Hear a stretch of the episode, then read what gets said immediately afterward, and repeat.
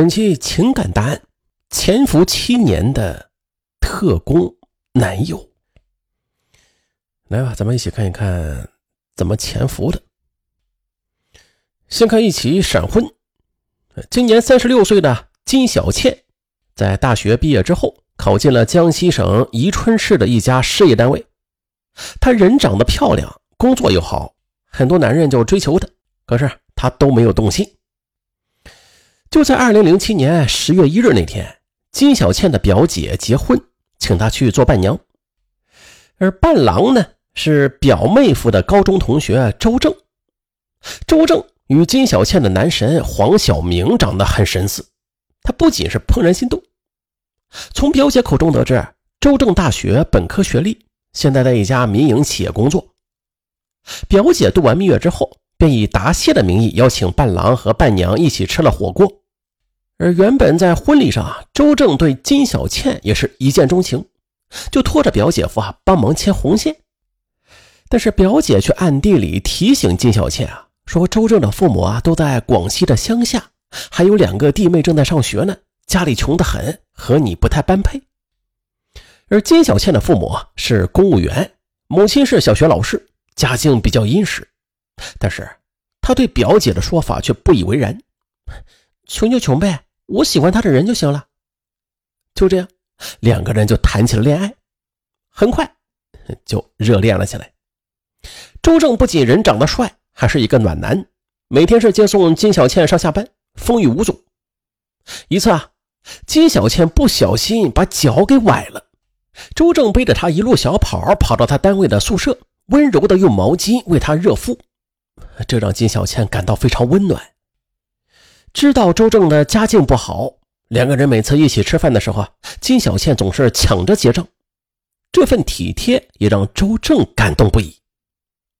经过仅仅两个月的相处，二零零八年一月，金小倩和周正就登记结婚了。婚后啊，周正更是把金小倩照顾的无微不至，那些什么做饭、洗衣服、收拾房间的家务活他几乎全部都包了。然而，甜蜜的日子没过多久呢，夫妻俩就发生了矛盾。一方面吧，二人的婚房的首付是金小倩父母出的，但是贷款需要周正来还；另一方面，周正还要为弟弟妹妹出学费和生活费，沉重的负担让周正就潇洒不起来了。蜜月刚刚度完之后，他就开始节省起来。三月二十日是金小倩的二十六岁生日。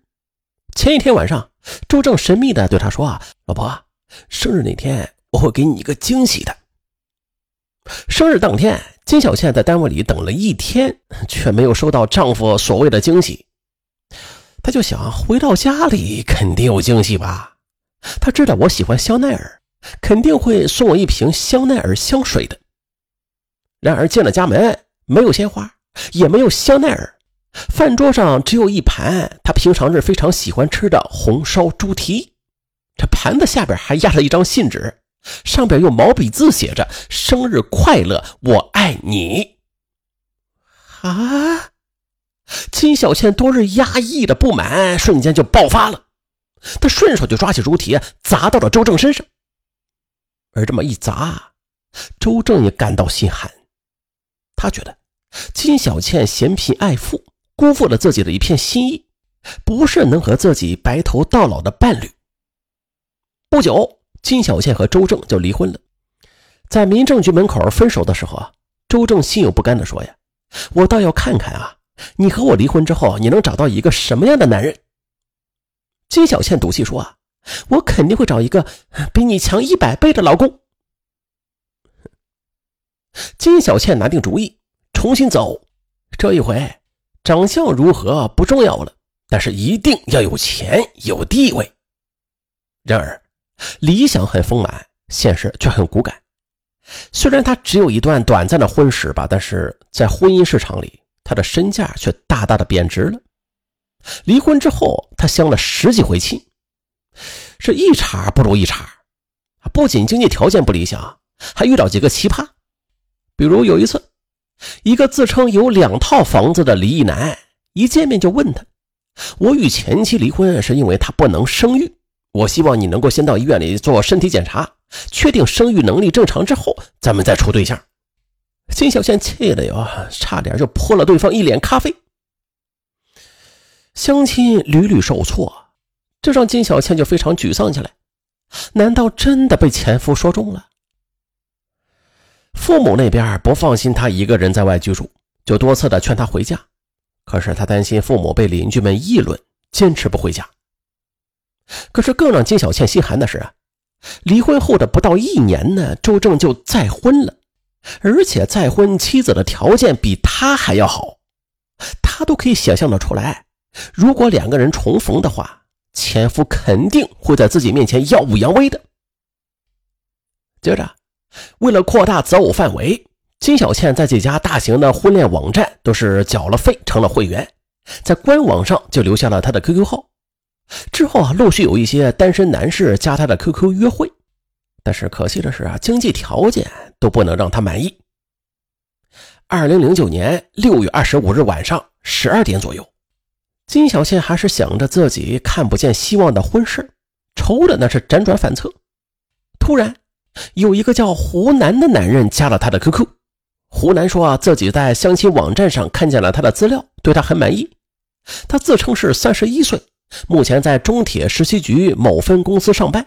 想找一个通情达理的女人，如果是离婚的女人，不带孩子也可以。湖南还说啊，他不喜欢拜金女，以前处过几个对象，但是都是看中她的钱和家庭背景的。